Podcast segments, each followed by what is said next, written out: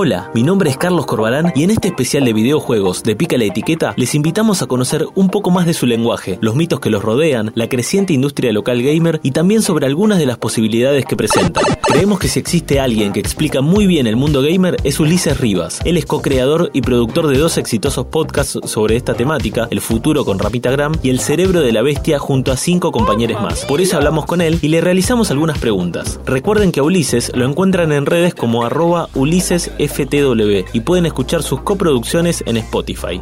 Para dar comienzo a la entrevista nos pareció importante aclarar que los integrantes de este programa no se dan maña con el mundo de los videojuegos. Por eso, y para no quedarnos tan afuera, la primera pregunta que le hicimos a Ulises fue sobre la jerga gamer, es decir, las palabras y expresiones propias de este mundo. ¿De qué trata el concepto FTW? ¿De qué manera lo apropias?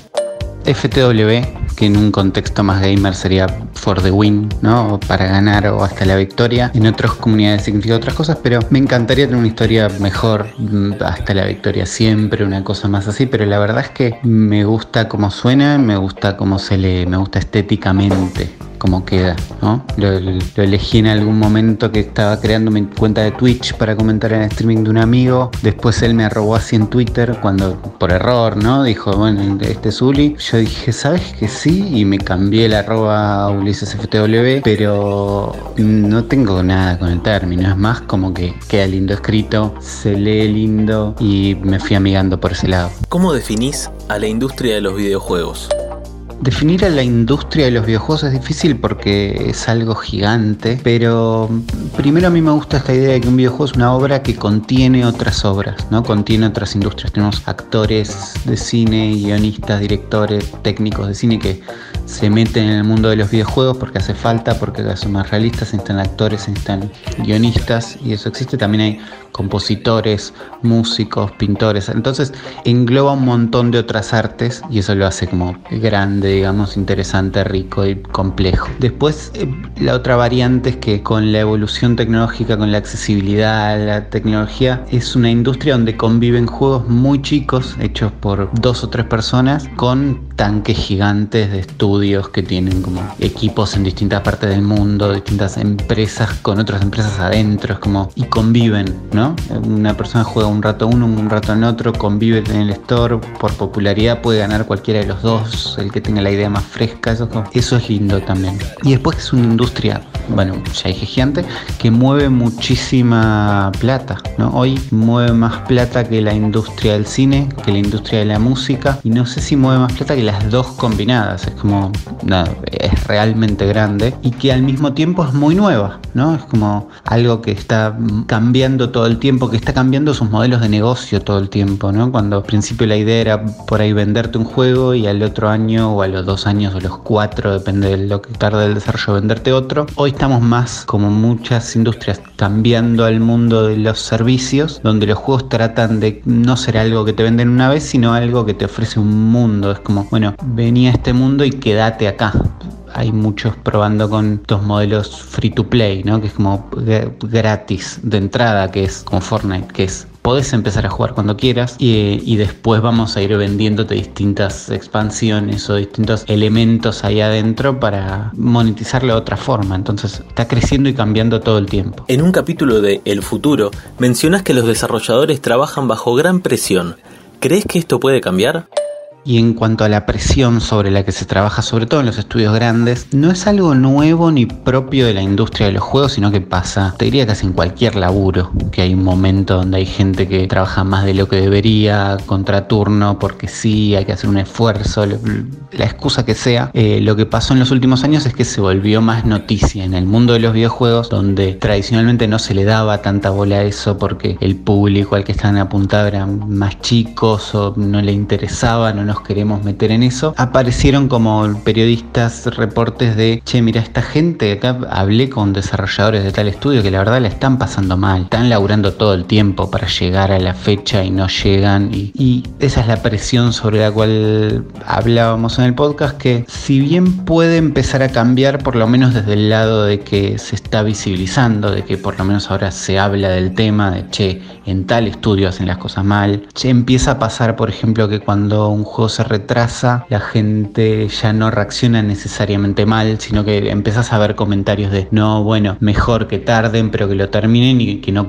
corran para, para hacerlo, que no la pasen mal y que no terminen dando un producto que no está terminado, que es lo que pasa muchas veces. Pero todavía todo esto es la minoría, ¿no? Todavía la, industria en general, si un estudio explotó a los trabajadores para que el juego salga a tiempo, no afecta las ventas, eh, todavía no afecta nada de eso, no. Estamos en el punto en el que se habla de esto, pero no mucho más. Entonces, para que las cosas cambien todavía falta. Al mismo tiempo, hay juegos muy muy grandes y nada, el, avance tecnológico haciendo que vos quieras juegos más inmersivos, más grandes, con más detalles, que a veces los, cuando lo estás jugando te das cuenta. Decís, che, este mundo no, no se puede hacer sin un estudio gigante y casi que no se puede hacer sin explotar gente. Es rara la sensación, digo, no, es que no se puede, pero decís, che, el presupuesto que necesitan para hacer un mundo tan grande y es difícil de, de pensar. Entonces también en ese contexto cuando nada, termina gente explotada que no está para nada bueno.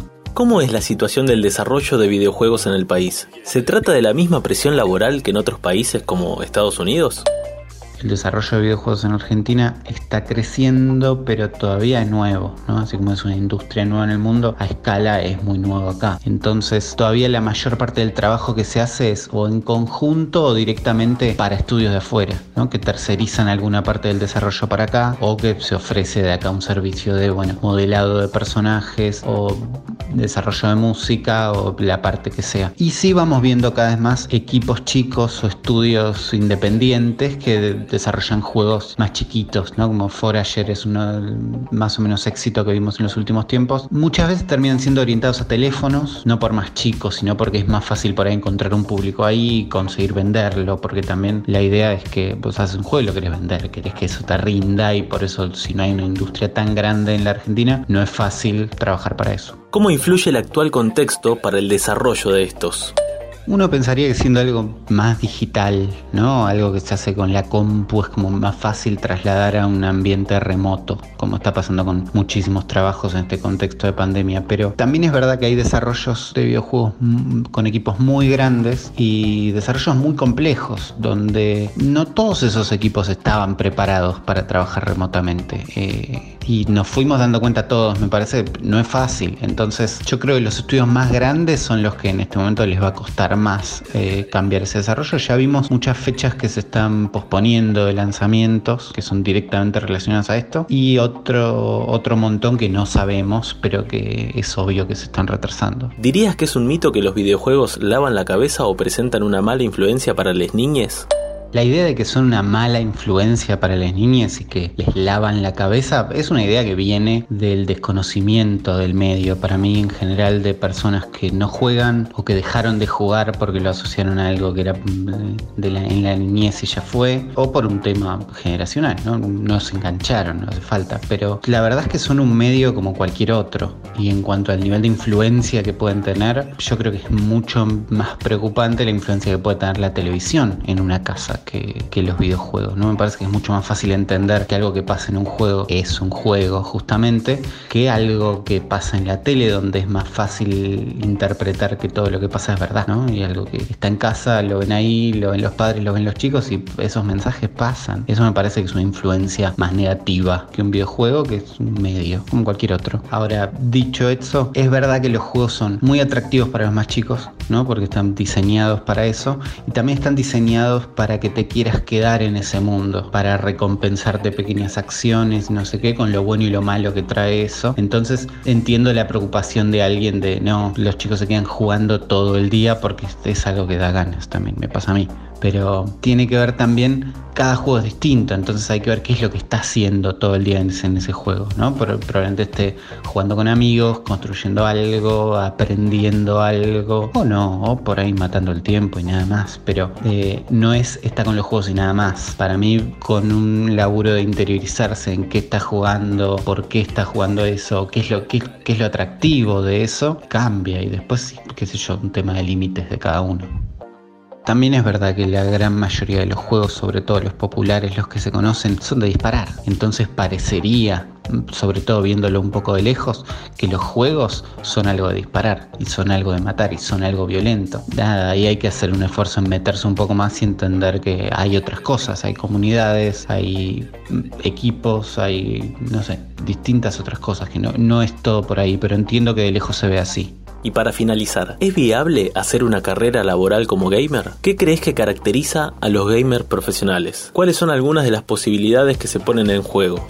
Pensar en una carrera laboral como gamer es difícil, me parece. Primero porque el acto de jugar es básicamente un consumo, es como ver una película, leer un libro. Para transformarlo en una carrera tenés que sacar algo más de eso. Tenés por un lado eh, lo que sería un gamer profesional, que es alguien que se mete en una escena competitiva, ¿no? Entonces ya ahí no tenés todos los juegos del mundo, sino que tenés, hay juegos que son de competencias contra otras personas. Entonces ya ahí tenés un set de juegos. Dentro de esos juegos, si encontrás un juego que tenga una escena competitiva, que es tipo, hay torneos, hay gente en el país, hay equipos que se dediquen a eso, ahí hay un camino para transformarse en un gamer profesional. Sería que tampoco todos los jugadores están interesados en eso. Yo, por ejemplo, mis amigos, mi novia juegan muchísimo y ninguno está cerca de competir en una liga. Pero ahora, si estás en eso, ¿no? Te gusta jugar estos juegos, sos bueno, hay equipos, eh, aún en, Argentina como 9Z por ejemplo, hay torneos y se puede hacer una carrera así. En este momento es una escena que está creciendo, entonces todavía son pocos y todavía para dedicarte a eso y que funcione, digamos, tenés que ser muy bueno. Pero un poco también es como el fútbol, es como si querés jugar profesionalmente al fútbol y la,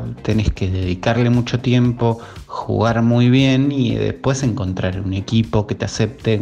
Es, un, es toda una carrera, todavía no tan armada. Por eso mucha gente que se dedica a eso también se dedica a generar contenido en base a juegos, ¿no? ya sea un, un streaming jugando en vivo con gente, un canal de YouTube subiendo videos del tema, o no sé, también se puede ir para un lado más periodístico, hablando de cobertura sobre lanzamientos, reviews de juegos, cosas sobre la industria, análisis puntuales de un juego, técnicas, estrategias. Eh, nada, se busca una vuelta para generar un contenido en base a eso, nada más.